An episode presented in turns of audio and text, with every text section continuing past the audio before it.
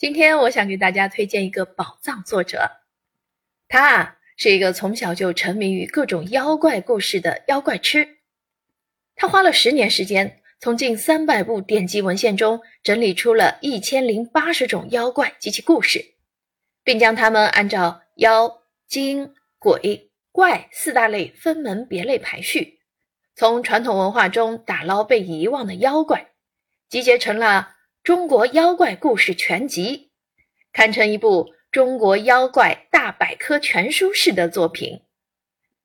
作者张云从此也亲切地被称为“给一千零八十种中国妖怪上户口的人”。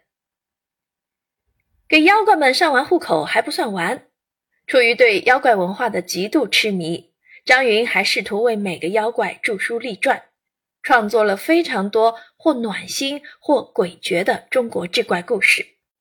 不久前，他的妖怪推理小说《猫怪》《长安妖怪事迹》重磅上市，演绎了一个武则天猫鬼案的惊悚故事。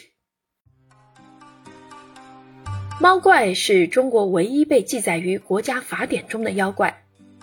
新书《猫怪长安妖怪事迹》顾名思义，讲的是关于猫妖的故事。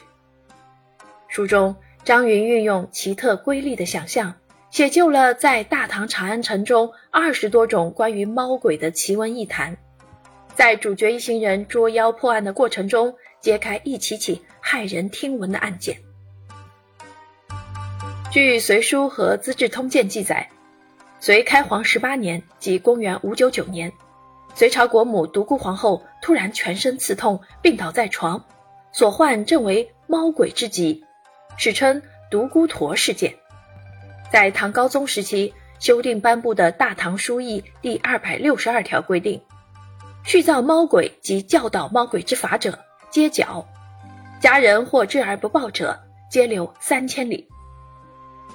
有说法称，萧淑妃临死前曾诅咒武则天：“愿来世我为猫，阿武为鼠，世世弑其侯。”武则天此后时常被噩梦惊扰，也一改往日对猫的喜爱，对猫极为忌讳。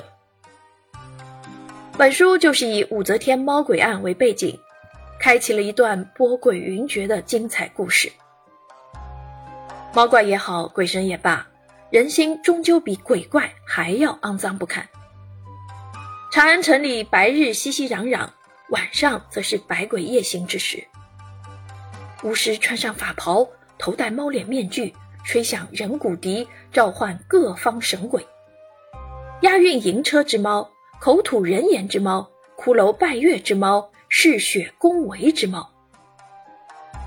二十桩与猫鬼相关的离奇案件，演绎武则天猫鬼案的始末。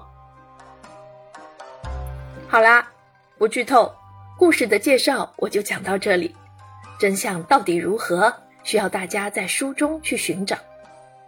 总之，书中灵异、妖怪、悬疑与大唐历史紧密融合。武则天、太平公主、武三思、西域妖僧、日本遣唐使、小武侯、凡夫走卒、傀儡师等等各色人粉墨登场，演绎出了一幅浩荡的长安图景。大唐盛世的归期、猫鬼传说的诡异、探案的悬疑等元素。都在这本《猫怪长安妖怪事迹》中展现的淋漓尽致。